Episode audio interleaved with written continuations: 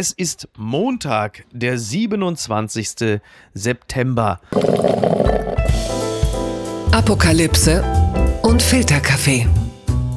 Die frisch gebrühten Schlagzeilen des Tages. Mit Mickey Beisenherz. Einen wunderschönen Montagmorgen und herzlich willkommen zu Apokalypse und Filterkaffee, das News Omelette.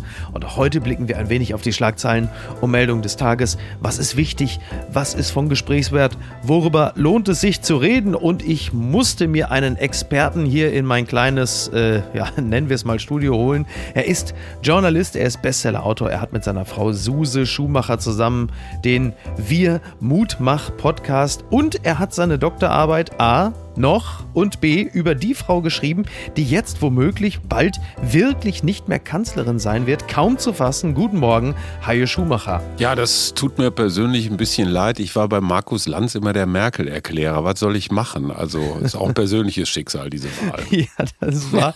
ähm, übrigens, so viel sei noch äh, als Information geliefert, bevor wir gleich äh, in die harten Fakten gehen. Wobei, es ist eigentlich das Thema des Tages. Freddie Quinn wird heute 90 Jahre alt. Hajo, du bist mit ihm zur Grundschule gegangen. Wie war der ich denn war sein so Lehrer. früher? Also, Ach du, der Freddy war ein super Typ und er, er, war vor allen Dingen auch einer, der nach vorne geblickt hat. Ne? Junge, ja. komm bald ja. wieder. Das klingt ja wie maßgeschneidert für Armin Laschet. Ne? Der muss jetzt nämlich erstmal zurücktreten und dann so. darf er vielleicht mal wiederkommen. Äh, und das wusste Freddy damals schon. Ich sehe, du bist heiß, also kommen wir direkt hierzu. Die Schlagzeile des Tages. Also das Titelblatt auf jeden Fall kommt wieder einmal von der Taz. Wir sehen einen blauen Strampler und darüber steht einfach nur, es ist ein Junge. Ansonsten zitiere ich gerne die Süddeutsche, die schreibt, SPD knapp vorne, Union verliert deutlich, Grüne drittstärkste Kraft. In der aktuellen Hochrechnung sind die Sozialdemokraten stärkste Partei, knapp dahinter landet die Union, die Grünen kommen auf Platz 3. Ja, Stand jetzt, wo wir reden, zeichnet sich's ab. Äh, die SPD landet bei 26, die CDU gerade bei 24 Prozent und die Grünen liegen jetzt, äh, wo wir gerade reden, ungefähr bei, naja, so 14 Prozent ungefähr. Ne? So mhm. tendiert noch so ein bisschen. Also es ist ja noch nicht wirklich alles ausgezählt. Ich glaube, in Berlin stehen sie immer gerade noch, ne? Kann das sein, dass sie in Berlin immer noch Schlange stehen? Ja, super Geschichte. Äh, da wurden Wahlzettel vertauscht, aber nicht nur jetzt in den Wahllokalen, auch vorher schon bei den Briefwahlen. Also es ist nicht mal ausgeschlossen, dass da geklagt wird, es Nachwahlen gibt. Mhm. Schlange stehen in Berlin, da denken die Leute ja immer, geil, neuer Döner hat aufgemacht oder Berghain hat wieder offen. Und ja. ich bin mir nicht sicher, dass alle in der Schlange standen, äh, auch tatsächlich wussten, dass es für ein Wahllokal war. Aber es soll dann so gegen Mitternacht dann auch aufgehört haben. Ja. Ähm, du, das ist Berlin. Ja, aber da kriegt man ja, also wenn man das gerade sieht, was da in Berlin los ist, also das ist ja ein, einigermaßen absurd, weil die stehen ja wirklich teilweise zwei, drei Stunden da und äh, stehen Schlange für R2G, R2G, also Rot-Rot-Grün, hat in Berlin ja wirklich eine sehr hohe Zustimmungsrate, jetzt auch bei den Wahlen äh, in Berlin fürs Abgeordnetenhaus. Gehabt. Überraschend. Ne? Eigentlich ein bisschen irre, oder? Ja, weil ne? man hatte so eine Weile so eine Stimmung in der Stadt gemeint wahrzunehmen, aber das ist dann mhm. wieder so ein Blasending, ne? dass ja. das R2G hier so richtig äh, äh, gefailt hat. Äh, und was mich ja wirklich fasziniert, ist, dass Bettina Jarasch, eine Frau, die deutlich über 60 Prozent der Berliner gar nicht kennen, ja. äh, dass die so, so gut abgeschnitten hat. Das heißt, das heißt ja, es reicht, wenn ich 30 Prozent kennen, wenn die ich alle wählen, dann ist ja in Ordnung. Ja, absolut. Also das ist dann, glaube ich, auch unser beider Gewinnerin des Tages. Das nehmen nee, wir jetzt nee, schon nee, mal. Nee, nee. Nee, okay, okay, okay, pass auf. Dann, dann also, kommen mal, wir da gleich. Ulrich kommen wir da gleich zum Beispiel, ne? ja. der hat doch tatsächlich gegen den Rechtsaußen Maaßen in Thüringen und zwar offenbar deutlich gewonnen. Ja. Riesengewinner. Ich finde Manuela Schwesig in einem ostdeutschen Bundesland so super klar zu gewinnen, zeigt auch, wie man das Ministerpräsidinnenamt ganz anders interpretieren kann als mhm. Markus Söder. Ja. Aber mein wahrer Gewinner dieses Tages ist tatsächlich Deutschland. Das klingt jetzt ein bisschen pathetisch, aber mal ehrlich, die, die Ränder sind schwächer geworden, die AfD hat verloren. Du kannst eine Regierung bilden, ohne irgendwelche Verstörten dabei zu haben. Diese ganzen Impfgegner und Querdenker und so weiter haben auch keine Rolle gespielt. Also die Wahlbeteiligung war deutlich höher. Die mhm. drei Koalitionsoptionen sind alle so wie, naja, äh, da kommt irgendwas halbwegs Zivilisiertes bei raus. Also das war schon auch äh, ja ein Festtag der Demokratie. Ja, kann man äh, sicherlich so sagen. Ja, auf jeden Fall. Zumal, das muss man ja auch konstatieren, alle drei BewerberInnen ums Kanzleramt äh, sind ja unterm Strich absolut repräsentabel. Also da müsste, hätte man ja jetzt bei keiner Regierungsbildung äh, die Hände über dem Kopf zusammenschlagen müssen und sagen, dieses Land geht vor die Hunde, auch wenn speziell äh, natürlich äh, die Union uns das gerne glauben gemacht hätte. Aber ähm, um jetzt mal wieder zurück zum Bund zu kommen, dieser Armin Laschet hat ja Stand jetzt einen Führungsanspruch? Erhoben. Genau, worauf begründet? Fragezeichen. Äh, sehr gute Frage. Ich fand das sehr bezeichnend. Der ist ja als erster vor die Kameras, ne? also er konnte es ja gar nicht abwarten und er hat alle seine Offiziere mitgebracht, ja. um auch zu zeigen, so, boah, die stehen hinter mir. Ich bin mir nicht so sicher, ob sie alle hinter ihm stehen. Ich meine, einer, der das historisch schlechteste Ergebnis der Union eingefahren hat. Irgendwas zwischen 8 und 9 Prozent minus. Ich meine, daraus einen Wählerauftrag abzuleiten, das ist nicht nur kühl, kühn, das, das ist mehr als das. Und ich meine, Vergleiche mit Donald Trump sind immer falsch, aber trotzdem, man kann auch mal eine Wahlniederlage akzeptieren. Bei Willy Brandt hieß es noch, ich übernehme die Verantwortung und trete zurück. Mhm. Ja, und ganz ehrlich, jetzt, das ist so ein Machtklammeraffe, ja. Und ich fände es kein gutes Signal, wenn der sich mit dieser, mit dieser Zähigkeit, mit dieser Teflonhaftigkeit, die er, die er schon ein paar Mal an den Tag gelegt hat, wenn der sich da jetzt so ins Kanzleramt schlawinert. Wir haben drei Parteien und jetzt mal völlig egal, was wir von denen halten, aber es gibt drei Parteien aus dem demokratischen Spektrum, die haben allen Plus. Bei der FDP äh, ein bisschen kleiner, bei Grünen und SPD deutlich größer. Das ist für mich ein Wählerauftrag. Und jetzt zu sagen, ja, irgendwie schlawiner ich mir das jetzt noch zurecht. Und das ist ja nicht mal ausgeschlossen. Ne? Der Laschet saß vor 25 Jahren, da äh, gingst du noch zur Grundschule, ja. saß der Laschet ja mit jungen grünen äh, Abgeordneten, Bundestagsabgeordneten in, in Bonn in so einer Kellerkneipe, Sassella hieß die, ja. Pizza Connection, da, daher kennt er zum Beispiel Cem Özdemir, die sind gut befreundet. Mit Lindner hat er eine Koalition in Düsseldorf. Also der ist schon in beide Richtungen Richtung äh, gut aufgestellt, was jetzt mal so die anstehenden Verhandlungen angeht. Aber einen Wählerauftrag sehe ich nun echt nicht. Ja, die SPD hat natürlich äh, ganz eindeutig gewonnen Klar, äh, andererseits, wenn Lars Klingbeil sagt, das Votum der Wähler ist eindeutig, ist das natürlich auch Quatsch. Es gibt überhaupt gar kein eindeutiges Votum der Wählerinnen und Wähler, was ich erkenne, äh, was ja auch ein bisschen das Problem ist, weil es einfach keine Partei gibt, die in irgendeiner Art und Weise mehrheitlich äh, überzeugt hätte. Also nie, niemand kann jetzt wirklich klar sagen, äh, wir haben diesen Führungsanspruch und wir haben die Mehrheit der Bevölkerung äh, hinter uns, weil es eben keine Partei mehr gibt, die zumindest, sagen wir mal, wenigstens 40 oder gar 45 Prozent holt, wie das früher noch der Fall war. Also eine stabile Regierung zu bilden, äh, war auch schon mal einfacher. Ja, und deswegen, das war, war ja das Faszinierende. Ne? Also noch äh, da in der letzten großen Runde, ähm, wann war das? Am Donnerstag oder Freitag haben sie sich noch alle in den Schädel eingeschlagen. Ja, die Schlussrunde, genau. Ab ja, ja. 18.01 Uhr waren sie alle die dicksten Kumpels. Ne? Und Annalena Zwinker, Zwinker zum Christian und der Olaf mit allen. Und Armin guckte so ein bisschen so von links nach rechts äh, wer denn mit ihm reden will, aber auf einmal waren sie alle gesprächsbereit und ich finde das sehr vernünftig, dass FDP und Grüne sich jetzt erstmal unterhalten. Das hat Habeck, glaube ich, in Schleswig-Holstein mhm. damals auch gemacht, weil das ist ja die interessante Konstellation. Ich glaube, das sind die beiden Pole, die man irgendwie zusammenkriegen muss. So diese Grundfrage Schuldenbremse oder Investitionsprogramm auf Pump, was ja beides was für sich hat. Ja. Und wenn die beiden sich einig sind, äh, dann können sie vielleicht mal gucken, gucken, was beim Olaf und was beim Armin zu holen ist. Wobei, womöglich geht ja auch noch eine große Koalition.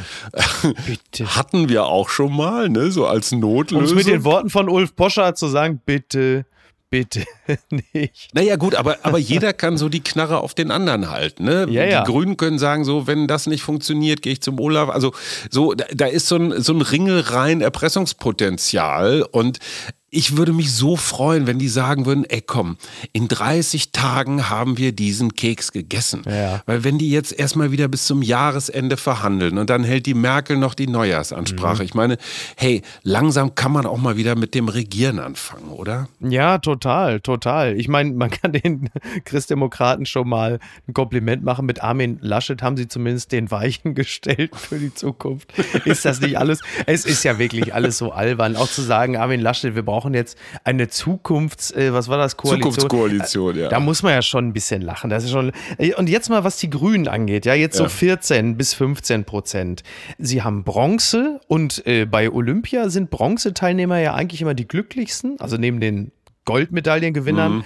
weil Silber ist ja richtig scheiße, ne? Ja. Hat nicht ganz nach oben gereicht, ganz nach, aber so richtig happy kann man ja auch nicht sein. Also so wie sie gestartet sind, ich weiß auch wir beide haben uns auch unterhalten, als Annalena Baerbock zur Spitzenkandidatin gekürt wurde, das was jetzt dabei rausgekommen ist, ist ja doch vergleichsweise mager. Und die Frage, das wurde ja gestern auch geklärt, die Deutschen interessieren sich ja für, sagen wir zu, rund 65 Prozent ist ein dringliches Thema, die Angst vor dem Wohlstandsverlust durch den Klimawandel. Mhm. Und dann aber nur rund 15 Prozent als Ergebnis, das passt ja eigentlich nicht wirklich zusammen, oder? Ich würde nicht ganz ausschließen, dass es da auch die ein oder andere äh, Leihstimme gab, die dann von dem einen ins andere Lager gewechselt ist. Ja. Weil dieser Wahlkampf hatte ja in den letzten Wochen schon diese Zuspitzung Scholz gegen Laschet. Ja. So, und ich habe da mit meiner Frau und Frauen sind ja ganz häufig äh, Grünenwählerin oder ist das, ist das ein Stereotyp?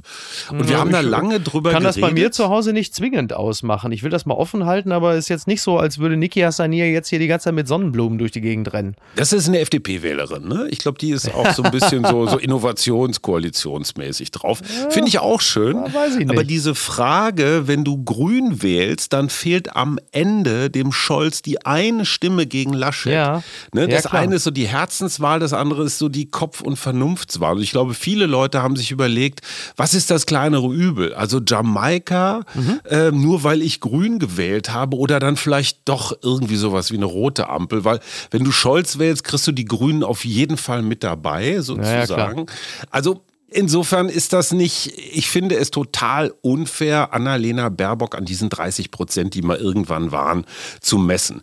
Diese Frau hat wirklich wie ich finde, einen respektablen Wahlkampf hingelegt. Die hat am Anfang etwas unerwartet richtig auf die Jacke gekriegt und die ist wiedergekommen. Ja. Ich fand die in den Triels stark.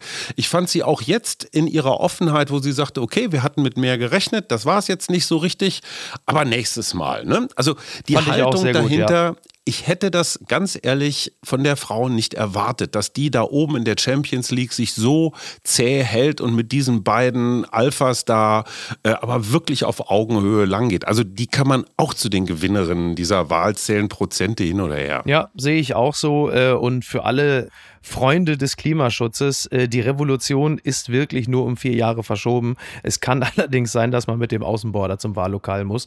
Aber ähm, ja, klar, total. Und das bringt uns ähm, hierzu.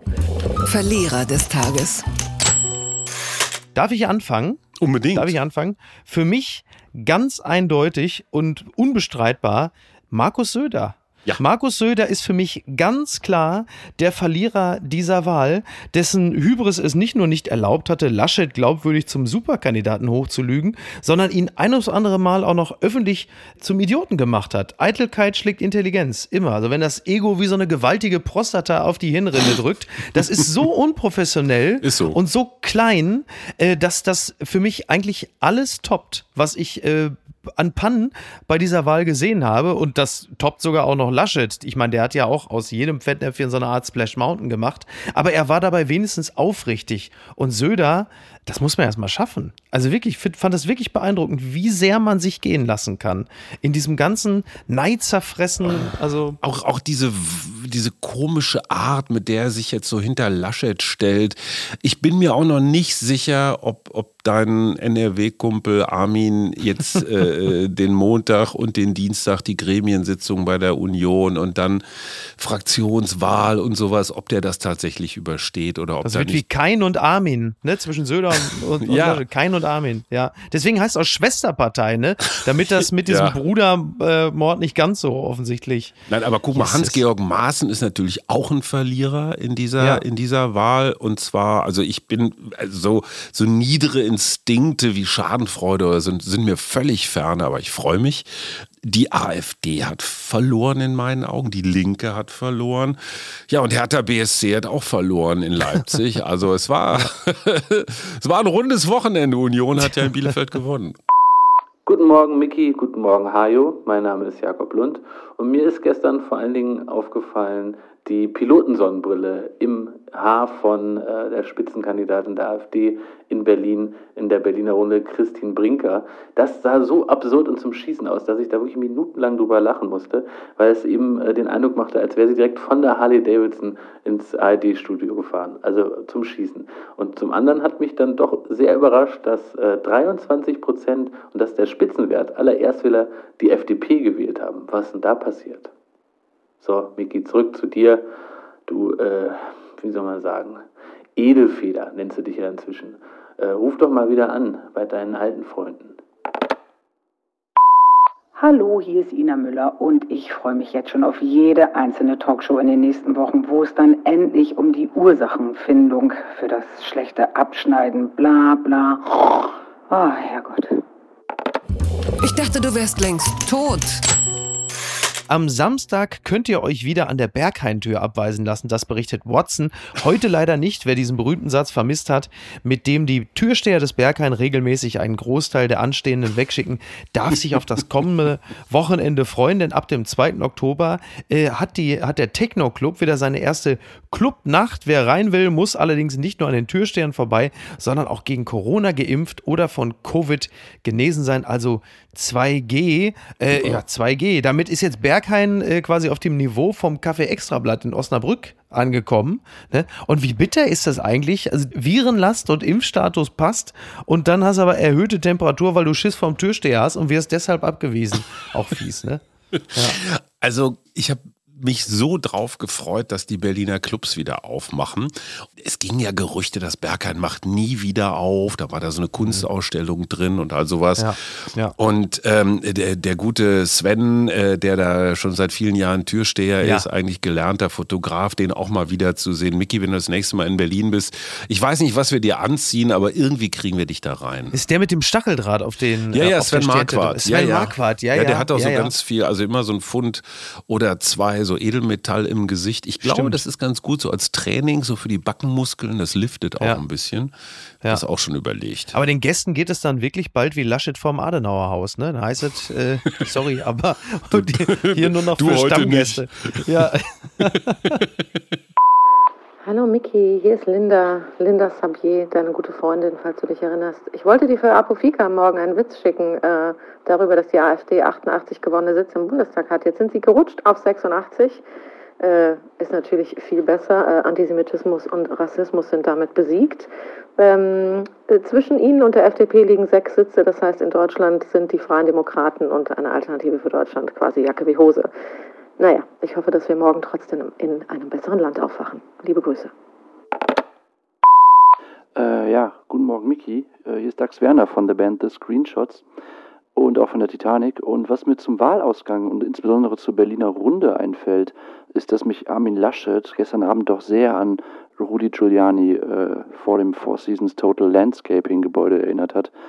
Ähm, und ich glaube, die CDU muss jetzt so heute und morgen klären, ob sie Laschet loswerden will oder ob er ihr Kanzler werden soll. Ähm, das ist gerade nicht so ganz klar. Mein Name ist Dagmar Rosenfeld und was mich überrascht hat, ist, dass Armin Laschet in seiner Rede am Wahlabend von einer Zukunftskoalition für Deutschland gesprochen hat und damit allen Ernstes eine CDU-geführte Koalition gemeint hat. Wenn für die CDU Zukunft mit einem historisch schlechten Wahlergebnis beginnt, dann ist es um beide nicht gut bestellt. Die CDU und die Zukunft. Ganz weit vorne. Partys und Schlägereien. Norwegen feiert Ende der Pandemie, das berichtet NTV. Mhm. Norwegen kommt im europäischen Vergleich relativ gut durch die Pandemie. Nun hebt das Land weitgehend die Beschränkungen auf. Die Norwegerinnen und Norweger können das kaum erwarten und schlagen ordentlich über die Stränge. Ja, in Warteschlangen vor Diskos und Bars wurden Lieder gesungen. Also ein bisschen auch da wieder wie vor den Grundschulen und Wahl, was ist das eigentlich? Also Wahlkabinen in Berlin. In der Stadt Trondheim mussten mehrere Menschen versorgt werden, die beim langen Anstehen ohnmächtig wurden. Und es gab natürlich ordentlich was auf die Fresse, äh, Schlägereien, Verletzte und Festnahmen. Nature is healing, möchte man sagen. Sind das Botschaften, die dich auch positiv stimmen, wenn du das hörst? Äh, total. Also meine, meine Frau ist ja auch Naturpsychologin, ähm, mhm. die geht ja mit ihren Klienten viel in den Wald. Ich, ich bin Ach, also schön. mit diesem ganzen Draußenzeug hier permanent konfrontiert. Ich bin ja mehr so ein Stubenhocker.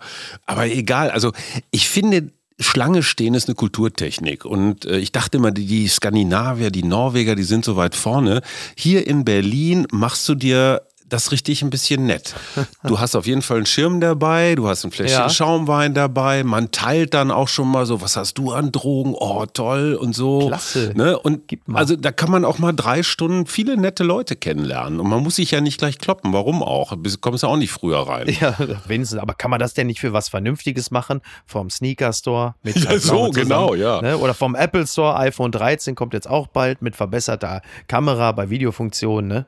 Naja, also es ist ja eine interessante Entwicklung. Also wir sehen völlig gegenläufige Trends. Die Inzidenz deutschlandweit sinkt, ist jetzt gerade ungefähr so bei, was weiß ich, 62 Prozent oder mhm. so. Äh, 62 Prozent, das ist ja noch voll in der Wahl. Bei 62, waren ja auch schon höher, bei 85 geht runter.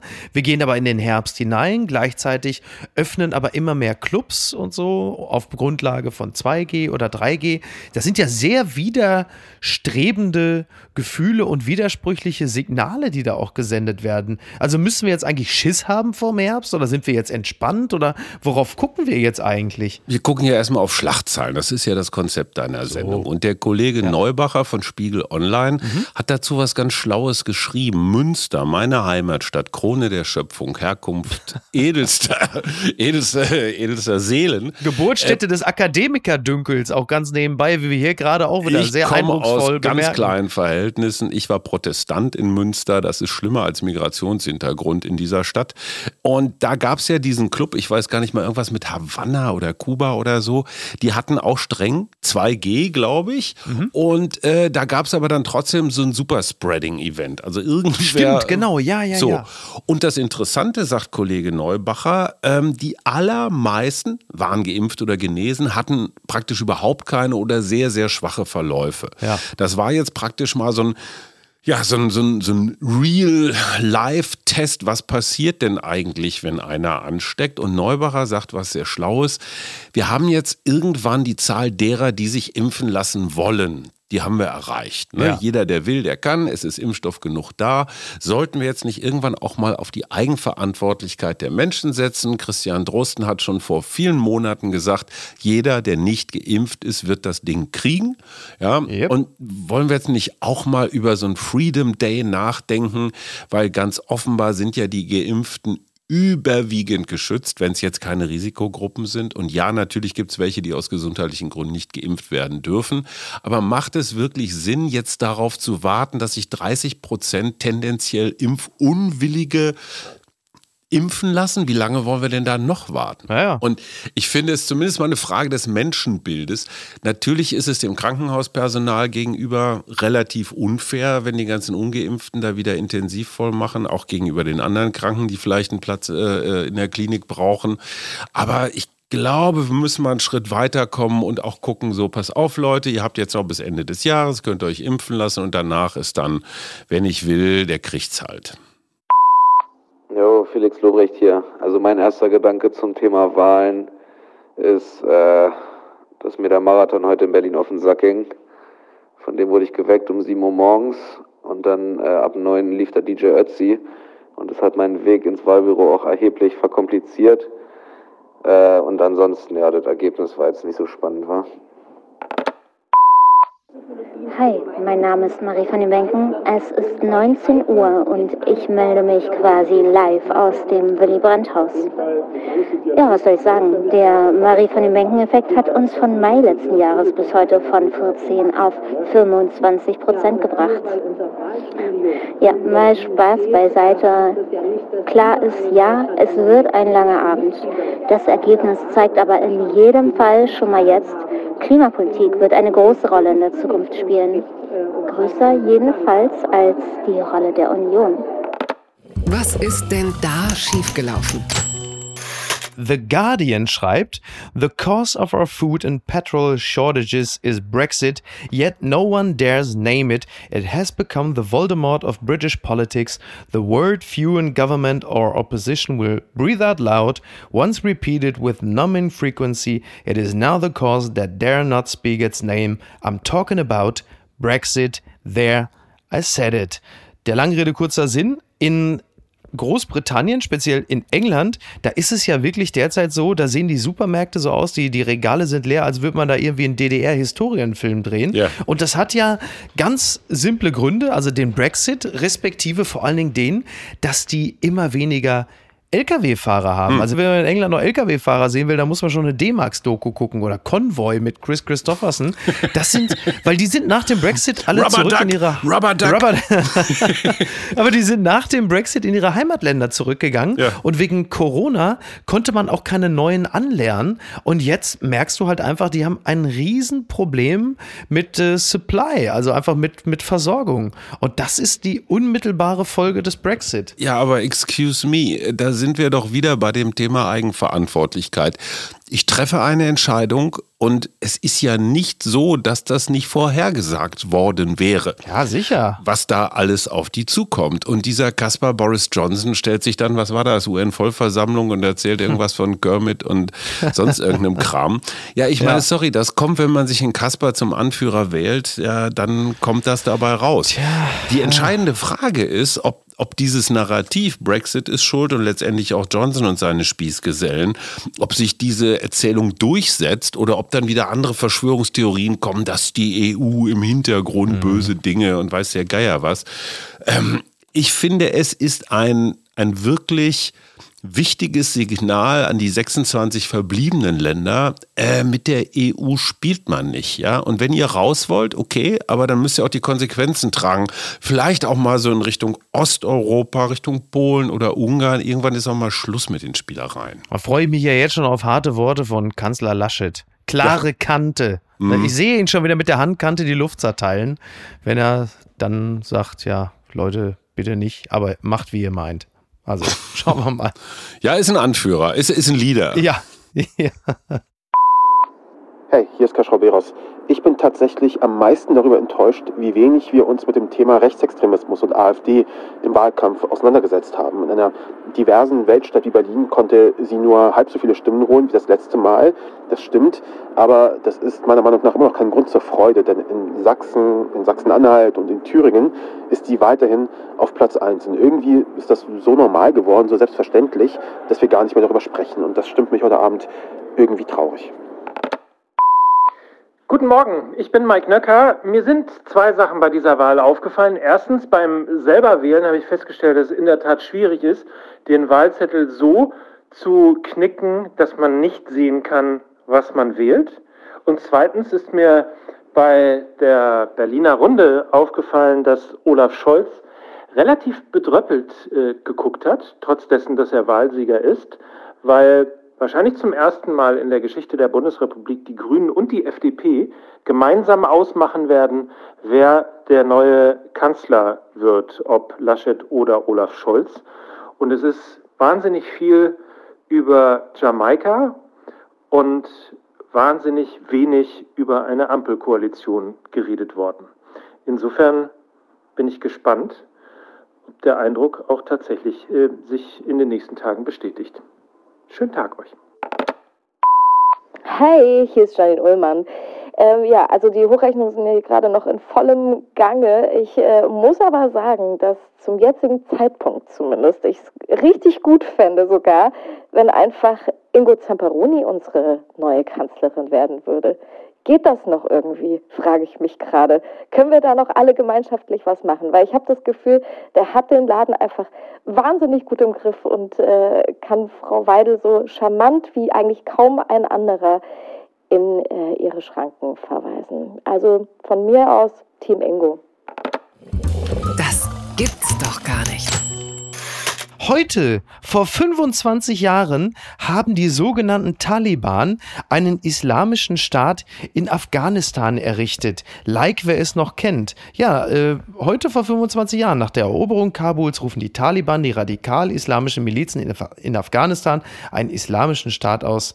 Tja, das ist 25 Jahre her und Mensch, da kann man doch wirklich, also auch der EU und den äh, Vereinten Nationen gratulieren, dass äh, wir es gerade noch zum ja, zur Silberhochzeit geschafft haben, dass das wieder möglich ist für die Taliban. Da kann man doch mal klatschen, da kann man doch mal gratulieren, da kann man sagen, hervorragend gemacht, schön, dass das wieder möglich ist. Ja. Die ersten hängen schon wieder. So, das wollte ich sagen. Was habe ich neulich gelesen? So Amputationen werden jetzt auch wieder salonfähig, ne? Also, dass sie dir irgendwelche Körperteile abschneiden, hast du geklaut, musst du deine Hand abgeben oder sowas. Ja. Ne?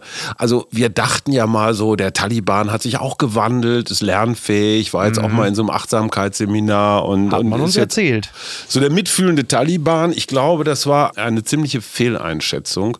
Und was da gerade mit jungen Frauen, mit Journalistinnen, mit Ärztinnen, mit Polizistinnen passiert, die, und das muss man auch mal sagen, dieser Einsatz war ja nicht völlig umsonst der NATO. Ja, die haben da ja schon, gerade was Frauen angeht, was Gleichstellung angeht, eine ganze Menge bewegt. Ja. Und dass da jetzt wieder Steinzeit ist, ist, ah, ich fehlen mir auch echt die Worte.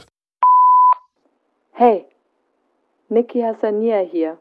Ich würde für die Sondierungsgespräche empfehlen, auf die 8% andere Parteien zu blicken. Holt diese Katzenparteien einfach alle mit ins Boot. Dann habt ihr eure Mehrheit. Viel Glück! Tommy Schmidt hier. Hi. Und ich muss sagen, ich bin wirklich sauer. Ich habe jetzt nicht hier sechs Stunden in der Zeit für Brotschlange angestanden und belegte Brote gekauft und Zimtschnecken und äh, nachher noch Cremant am Kiosk für meine Gäste bei meiner persönlichen Wahlparty in meiner 220 Quadratmeter Altbauwohnung, um mir jetzt so ein Wahlergebnis anzugucken. Frechheit. Da bin ich sauer. Papala Paparazzi. Dafür droht im Wiederärger. Oliver Pocher veröffentlicht geheime Wahlzahlen. Das berichtet t-online.de. Gerade erst kam Oliver Pocher mit der Polizei in Konflikt, weil er sich bei einer Veranstaltung nicht an das Hygienekonzept eines Veranstalters gehalten hat. Jetzt verstößt der Comedian erneut gegen Gesetze. Er veröffentlichte erste Prognosezahlen zur Bundestagswahl und da ist er intellektuell auf einem Niveau mit Hubert Aiwanger von den Freien Wählern und das ist doch auch eine schöne Leistung. Oliver, ne? Oliver Oliver wer? er hat bei Instagram einen Screenshot aus seinem WhatsApp-Verlauf ja, ja, online gestellt, die Prognosezahlen von ARD und ZDF ja. äh, und schrieb darunter, ob das bis 18 Uhr so bleibt. Und äh, das ist natürlich nicht in Ordnung. Ne? Laut Bundeswahlgesetz hat der Hannoveraner damit eine Ordnungswidrigkeit begangen, kann äh, eine Geldbuße einbringen von bis zu 50.000 Euro. Ja, und dafür tun wir, auch wir beide, jetzt den Gefallen dem Herrn Pocher und reden drüber drüber, ich würde mal sagen, Deckel drauf, oder? Ja, wobei ich muss eine Sache wirklich mal zitieren, weil ich, also die Meldung, die, also es ist halt einfach nicht seine Woche, ja. Und wir, äh, wir, wir, vermelden relativ selten Sachen äh, über Pocher. Aber diese Geschichte fand ich wirklich so bekloppt. Diese andere Geschichte, ja. Wo er sich Pocher hat abführen wird, lassen. Ja, ja, also ja. Wahnsinn. Wirklich absolut. Ich zitiere jetzt ausnahmsweise mal hier mal die Bild. Pocher wird von der Polizei abgeführt. Lustiger als die Polizei erlaubt. Also an diesem Satz alleine jetzt, ja, stimmt weißt alles. Weißt du schon, gibt nichts zu lachen machen. Beim Strandkorb Open Air in Hartenholm Schleswig-Holstein wurde Comedian Oliver Pocher von der Polizei abgeführt, weil er gegen Corona-Regeln verstoßen hatte. Jetzt pass auf, jetzt wird es immer besser. Weil seine Frau Amira gerade auf der nur 150 Kilometer entfernten Insel Fehmarn einen Drehtermin hatte, entschloss sich Pocher seinen Freund, Sänger Pietro Lombardi in Hartenholm zu besuchen, der dort einen Auftritt hatte. Pietro gute Laune, ole ole und dann Eskalation. Donnerwetter. Also da ist doch nur wirklich, äh, das ist für mich, also in all seinen Schattierungen vielleicht die kartoffeligste Meldung der gesamten Woche. Ja. Also alleine auch Strandkorb Open Air in Hartenholm. Mit Pietro Lombardi. Also jeder einzelne Begriff in diesem Satz ist schon ein, ein ja, sicherer Lacher. Das Lollapalooza der Generation Camp David. Also alles. Aber dann, also das muss man der Fairness halber ja auch sagen. Also dann auch wirklich, also er, er hat auf der Bühne natürlich getanzt klar, Signature Move, wow. ist dann über die Absperrung gegangen zu den Fans, die natürlich in Ekstase waren. Und weil er diesen Fans halt zu nahe gekommen ist, ähm, hat der Veranstalter, ich zitiere nur hier die Meldung, das gefiel dem Veranstalter gar nicht. Und der hat dann gleich die Polizei gerufen wegen des Hausrechts. Und die haben ihn aber wirklich auch in den Polizeigriff genommen und abgeführt. Also auch natürlich völlig überzogen, völlig bescheuert. Also auf allen Seiten dieses Vorgangs Andererseits muss man natürlich auch sagen, ich weiß nicht, was Pocher da auf der Bühne gemacht hat. Vielleicht war es auch gar nicht so. Eine super also, Show bestimmt. Denke ich auch. Ja, also, da brennt ne? die Luft, da kannst du Robbie Williams aber sowas von gegen vergessen. Es war vielleicht auch einfach zu viel Ekstase. Vielleicht hat die Polizei auch gesagt, bevor hier noch, ne? man, weiß, man weiß es auch nicht. Und wenn schon mal ein paar Fans da sind. Ja, naja. Hier spricht Jan Fleischhauer. Also bei mir Riesenerleichterung dass es nach Lage der Dinge nicht zu Rot-Grün-Rot kommt, meine Albtraumkoalition.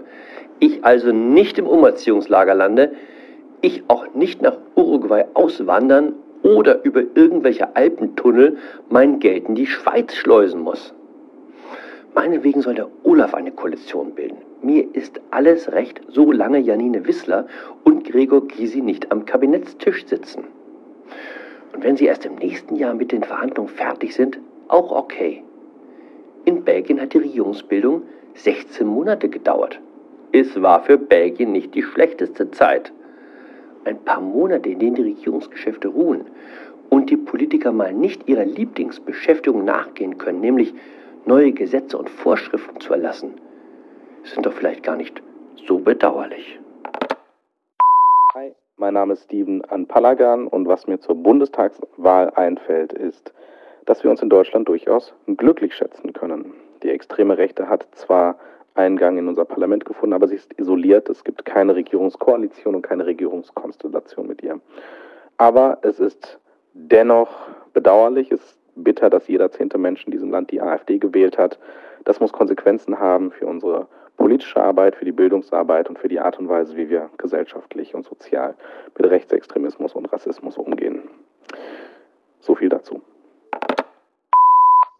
Mein Name ist Jenny Michaelsen und ich bin aktuell leicht frustriert. Nicht nur, weil hinter der AfD 10,9 Prozent aktuell stehen, sondern auch, weil ich finde, dass dieser Wahlkampf gezeigt hat, was für wahnsinnig sexistische Denkmuster und äh, altertümliche Rollenbilder immer noch in der Dichter- und Denkerfabrik Deutschland zu Hause sind. Wenn dieser Wahlkampf aber noch eins gezeigt hat, dann, was für eine unglaublich politikbewusste und interessierte Jugend wir haben und wie groß der Wille und Wunsch nach Veränderung ist und die Bereitschaft dafür auch etwas zu tun. Und ich finde, das macht doch wirklich Hoffnung. Bitte empören Sie sich jetzt. So, und jetzt wird's persönlich, Hajo. Da muss ich jetzt mal noch mal was sagen, ja. Ich weiß nicht, ob du äh, Baywatch Berlin kennst, den erfolgreichen Podcast, also zahlenmäßig sehr erfolgreich. Inhaltlich weiß man, da ist natürlich, also für mich, ja, hier das Trümmer-Triell, Häufer Umlauf, Lund und Thomas Schmidt. Die haben sich unlängst noch über mich beschwert. Ich hätte den Kontakt zur Basis verloren. Eine Unverschämtheit. Stimmt ja, wir auch. hatten so einen, sicher. Wir hatten da so einen kleinen Vorfall und ich habe jetzt versucht, nächste Woche einen Tisch im Grill Royal zu kriegen.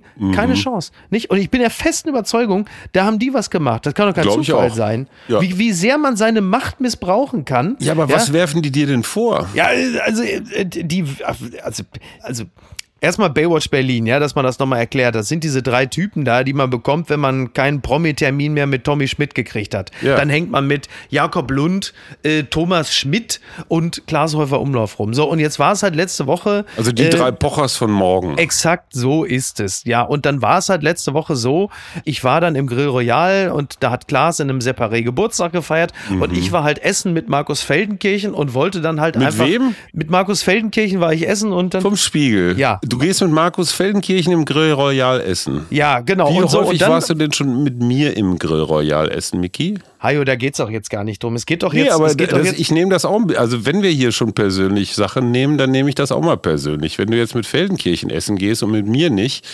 wechsle ich jetzt leider mal. Also, jetzt haben wir, also äh, ich muss sagen, Baywatch doch- Berlin, das ist ein richtig geiler Podcast. Hajo, da kannst du dir doch jetzt noch mal aber eine ganz gepflegte jetzt. Scheibe von abschneiden. So, es ist jetzt Klar, gut. sorry, alles, was ich gesagt habe, ich nehme es zurück. So, jetzt ist es auch gut. Dann bedanke ich mich ganz herzlich, äh, lieber Hajo. Vielen Dank, wie schön. Mit dir gehe ich dann wieder in diese räudige Kneipe, wo wir waren, nachdem äh, du schwimmen warst. Da, ja, das- entschuldige mal bitte, das Flair, ja? Ja, so Flair ist niemals leer. Das ist eine Kneipe, da darf man noch rauchen, da gibt es schwarz gebrannten Birnenschnaps, ne? Ja. So, da. Ja, da gehe ich so, jetzt auch da- nur noch mit Glas hin. Gott, oh Gott, oh Gott. Okay. Hajo, ich bedanke mich ganz herzlich. Schade, ich hätte mir einen etwas versöhnlicheren Ausgang gewünscht, aber das ist ja offensichtlich nicht mehr Ja. möglich. Ihr Journalisten seid ja Schön, dass ich das letzte Mal hier sein durfte. Ja, ganz genau. An dieser Stelle noch ganz herzlichen Glückwunsch. Atze Schröder hat heute Geburtstag. Er wird handgestoppte, ich glaube so 48 Jahre alt. Übrigens am selben Tag wie Steffen Hensler. Ähnlichkeiten sind natürlich rein zufällig und man hat die beiden, glaube ich, auch noch nie im selben Raum gesehen. Ich will da aber jetzt auch nichts hier in den Raum stellen. Naja. So, mir reicht's jetzt. Ich mache den Sack zu. Ja. Wünsche allen Beteiligten noch einen schönen Tag. Und äh, Markus Söder und Armin Laschet vielleicht jetzt in der Kantine vom Adenauer Haus einfach nur Löffel. Keine Spitzengegenstände ist vielleicht für alle Beteiligten das Beste. Vielen Dank. Es geht um mach's gut. Deutschland. Es, Tschüss, mein Lieber. Sie, es geht um eine Person. Es geht um Deutschland. Dankeschön. Ciao. Ciao. Tschüss. Apokalypse und Filtercafé ist eine Studio Bummens Produktion mit freundlicher Unterstützung der Florida Entertainment. Redaktion Niki Hassania. Produktion Laura Pohl. Ton und Schnitt Niki Franking. Neue Episoden gibt es jede Woche montags, mittwochs und freitags, überall, wo es Podcasts gibt. Stimme der Vernunft und unerreicht gute Sprecherin der Rubriken Bettina Rust. Hallo, hier ist Ferda Attermann, ähm, live aus meinem Home-Studio und äh, okay, es ist halb neun und alles, was ich weiß, ist, mir tut Armin Laschet leid, mir tut Olaf Scholz leid und mir tut vor allem Annalena Baerbock leid. So viel Empathie kenne ich von mir sonst gar nicht und in Berlin habe ich auch keine Ahnung, wer die nächste Bürgermeisterin stellen wird und ich glaube, so langsam tue ich mir auch selber leid. Als Bürgerin dieses Landes und dieser Hauptstadt, ähm, ich hätte so gerne endlich Klarheit. Ach, was für ein Krimi. Ja, ich nochmal, Dani Buschmann, hallo. Eine Sache verstehe ich nicht. Eine Partei fährt das schlechteste Ergebnis ihrer Geschichte ein und erhebt Regierungsbildungsansprüche. Das, äh, das äh, verstehe ich nicht. Hallo, hier spricht äh, Oliver Pullack, lieber Mickey. Ich sitze gerade in deinem Lieblingsrestaurant und ähm, ich glaube, Scholz hat gewonnen, ne? aber das ist doch toll, dass so ein erfahrener, seriöser, aufrichtiger Typ, ich sag nur Wirecard, Camex, äh, G20-Gipfel Hamburg, dass so ein toller Typ jetzt Deutschland regieren kann. Und ich muss sagen, äh, das Einzige, was ich wirklich enttäuschend an dieser Wahl fand, Miki, war, äh, als ich in der Wahlkabine heute war, dass ich da nirgendwo ein Kreuz für dich machen konnte. Das ist wirklich äh, frustrierend. Also, lieber Miki, mein Name ist Joko Winterscheid. Folgende Situation. Es war Wahl 2021 in Deutschland und die Partei, die zweite geworden ist, rechnet sich Chancen aus, eine Regierung bilden zu dürfen. Ich weiß nicht, wo das ist, dass man als Zweiter äh, mitmachen darf, aber vielleicht ist das dann hier so, God knows. Ich persönlich hoffe, dass äh, das ganze Blabla jetzt endlich mal aufhört. Es war ein katastrophaler Wahlkampf. Ich habe alles, was ich heute Abend gehört habe, äh, wurde nie klar beantwortet. Es wurden klare Fragen gestellt, es gab keine klaren Antworten. Ich glaube, die Probleme, die wir haben, sind sehr, sehr, sehr, sehr klar. Äh, von Digitalisierung auf Wirtschaft, äh, auf Ökologie äh, umzustellen oder ökologischer zu wirtschaften und damit auch den Klimawandel parallel anzugehen. Ich glaube sogar, dass am Ende die Wirtschaft weiter ist als die Politik und auf vielen Ebenen die Politik einfach ganz vielen Entwicklungen in diesem Land hinterherhinkt. Äh, und ich will einfach von denen, die jetzt in die Regierung gehen, dass die Rede und Antwort stehen und vor allen Dingen auch liefern für das, äh, für das sie stehen und gewählt worden. Es gibt einen großen Teil der äh, die grüne Politik sehen möchte. Es gibt einen sehr großen Teil, der die soziale Politik der SPD sehen will. Es gibt einen absurden Teil, der auch die FDP sehen will. Ähm, aber äh, all das gilt es dann jetzt auch mal zu bedienen und nicht mehr in irgendwelchen Grabenkämpfen, die dann ausgetragen werden, sondern das ist ein Miteinander und die müssen miteinander dieses Land regieren. Und ich hoffe sehr, dass das funktioniert. Also hoffen wir das Beste. Äh, war alles vorbei. Nächste Chance in vier Jahren. Ich hoffe sehr, dass äh, wir dann ähnlich wählen, weil es sich bewiesen hat, dass es gut war. Äh, hier ist Jasmin Mbarek. Ich spreche aus Berlin und äh, war eben im Willy Brandt-Haus und dort sind alle SPDler hellauf erfreut äh, wegen des Wahlergebnisses. Aber ich muss ganz ehrlich sagen, ich sehe Jamaika kommen, ähm, eine Union, die trotz schlechtem Wahlergebnis sagt, sie sieht den Regierungsanspruch und wird äh, verhandeln, die wird auch regieren. Das heißt, ähm, Lindner ist der Königsmacher und Lindner wird Jamaika machen. Soweit meine Einschätzung. Hier spricht der Martin, ne? Semmelrogge. Ja, schlechteste Wahlergebnis für die CDU. CSU. Also, down under. Ja, kommt davon, wenn man so viel lügt. Ist mir aufgefallen. Lügen haben kurze Beine. Hallo, lieber Micky, hier Felix Daxler aus dem sommerlich warmen Berlin. Wow, was für eine spannende Wahl. Man kennt es ja gar nicht, dass am Ende die Siegerin nicht Angela Merkel heißt. Ähm, ich werde oft dafür gescholten, dass ich die FDP verteidige. Ähm, was mich wirklich irritiert, ähm, ist, dass eine Partei, die so sehr für den Wettbewerb und für das Prinzip des Wettkampfs steht, offenbar auch bereit wäre, den zweiten zum Kanzler zu wählen, egal wer am Ende auf Platz zwei steht. Eigentlich nicht äh, sinnvoll für eine Partei, die so sehr für den Wettbewerb ist. Hallo, mein Name ist Hadne Tesfay und mir ist am Wahlabend aufgefallen, dass die Zahl der Politiker, die sich an so einem besonderen Abend für einen blauen Anzug entscheiden, immer noch besorgniserregend hoch ist. Das ist nicht nur langweilig, eintönig und einfallslos, sondern auch berechenbar. Aber damit passt es eben auch zu den Aussagen, die diese Herren getätigt haben. Always judge a man by his blue suit. Hallo, mein Name ist Tristan Herold und mir ist gestern vor allem eine Aktion vom CDU-Kandidaten Armin Laschet ins Auge gefallen. Da faltet er den Wahlzettel verkehrt herum, den man ja per se kaum falsch falten kann. Geheime Wahl ist damit schon mal passé ähm, und ein findiger Reporter hat es natürlich fotografiert. Okay, war jetzt keine Überraschung, dass er beide Stimmen der CDU gegeben hat, aber passt auch wieder ganz gut zum lachenden Laschet bei der Flutkatastrophe und dem mittlerweile schon historischen ProSieben-Interview. Das Ganze ist dann ungefähr so, als wäre er auf den letzten Metern eines Marathons, läuft eh schon im hinteren Drittel und verliert dann auch noch die Hose vor dem Ziel. Ulf Poschardt, akustisches Waterboarding CDU ist im Eimer, so wie sich das Angela Merkel vielleicht heimlich gewünscht hat. Ihre Lieblingspartei, die Grünen, haben es aber auch nicht so richtig gebracht und das, obwohl 85 Prozent aller Journalisten Tag und Nacht sehr engagiert dafür gearbeitet haben. Die SPD ziemlich begeisternd mit Olaf Scholz und mit einem sehr guten Generalsekretär. FDP okay, Linke irgendwie leistungsgerecht im Eimer. Hallo, hier ist Susanne Link und ich muss sagen, an so einem Tag, wo die Entscheidung so knapp ist, hat man ja auch mal die Gelegenheit, sich auf die vermeintlichen Nebensächlichkeiten zu konzentrieren. Das habe ich dann mal eine Zeit lang getan. Mich zum Beispiel erst einmal gewundert, wie viel man doch tatsächlich als Kanzlerkandidat noch vor der ersten Prognose am Wahltag selbst falsch machen kann. Wie lange die Unionsanhänger einer verschmitzt hinter der Maske versteckt lächelnden Angela Merkel zugejubelt haben, bevor es dann um Armin Laschet ging. Wie liebevoll Robert Habeck Annalena Baerbock ja fast schon angehimmelt hat, als sie ihre ersten Worte nach der Prognose gesprochen hat und sie dann auch in den Arm genommen hat und in was für einem ähm, doch ähm, sehr abgeschieden anmutenden Gang äh, sich Markus Söder dann erstmals geäußert hat nach der ersten Hochrechnung. Ich weiß nicht, ob man daraus schon äh, diverse Dinge ableiten kann für die zukünftige Regierung, aber es waren auf jeden Fall spannende Eindrücke neben all den Balken des Abends. Mein Name ist Jasmin Schreiber und zwei Sachen fallen mir neben der Veränderungsunwilligkeit der deutschen Bevölkerung auf.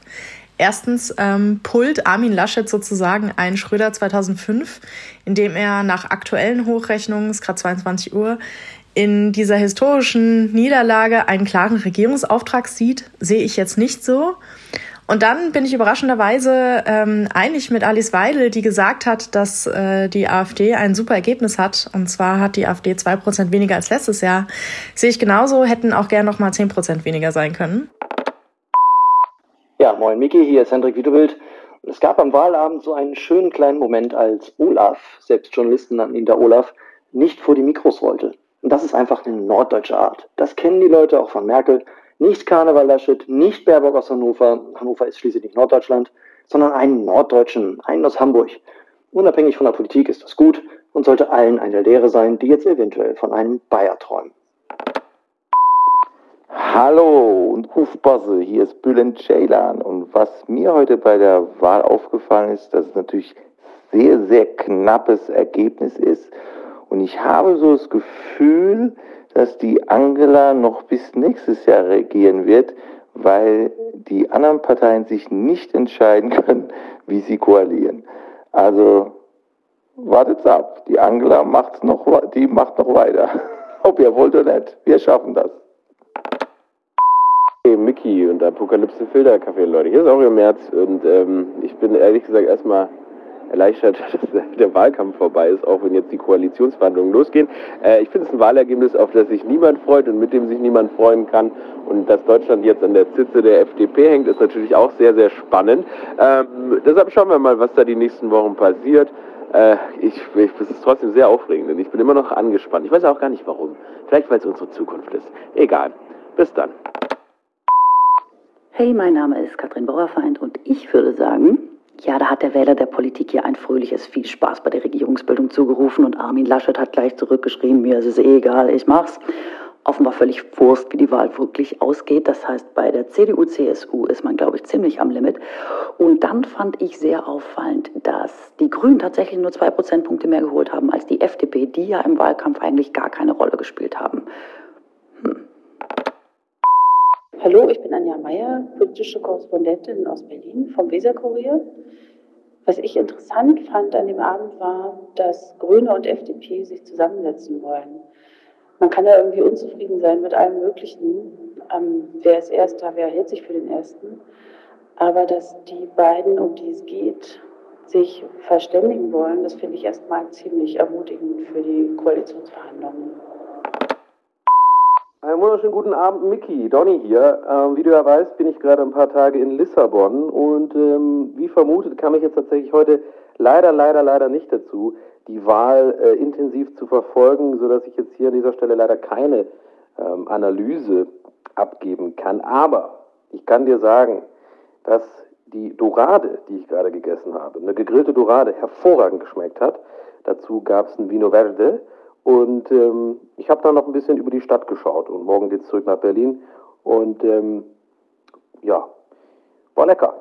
Tschüss. Hey Leute, hier ist Özcan Kosa. Ich habe mir die Bundestagswahl angeguckt und es ist eigentlich so gekommen, wie ich es mir gedacht habe. Die SPD liegt vorne, Olaf Scholz dreht jetzt wahrscheinlich richtig Hohle, geht jetzt erstmal seinen ersten Staatsbesuch in die Türkei und lässt sich Haare einpflanzen, macht richtig Party für die CDU harte Schlappe. Aber ich habe mich gefreut, dass die Grünen sehr weit gekommen sind und dass die AfD verloren hat. Aber die anderen mischen halt irgendwie noch mit. Bin jetzt echt gespannt über die Koalition. Äh, ich glaube, das ist jetzt das Interessanteste. Aber an sich war das für mich so ein ja, leicht vorhersehbares Ergebnis. Das ist Özcan Kosas Meinung zur Bundestagswahl. Vielleicht auch vorhersehbar, aber interessant. Hallöchen, hier ist die Lu und mir sind zwei Sachen im Kopf geblieben jetzt von diesem Wahlabend. Und zwar zum einen, dass ich sehr spannend finde, dass dort eine neue Generation von ErstwählerInnen viel FDP und viel Grüne gewählt haben. Und zum anderen ich die Worte von Jan Korte sehr deutlich und irgendwo auch erfrischend fand, zu sagen, ähm, für seine Partei ist es ziemlich beschissen gelaufen. Und genau diese Deutlichkeit, die fehlt mir manchmal und ähm, das hat mir heute Abend sehr gut gefallen.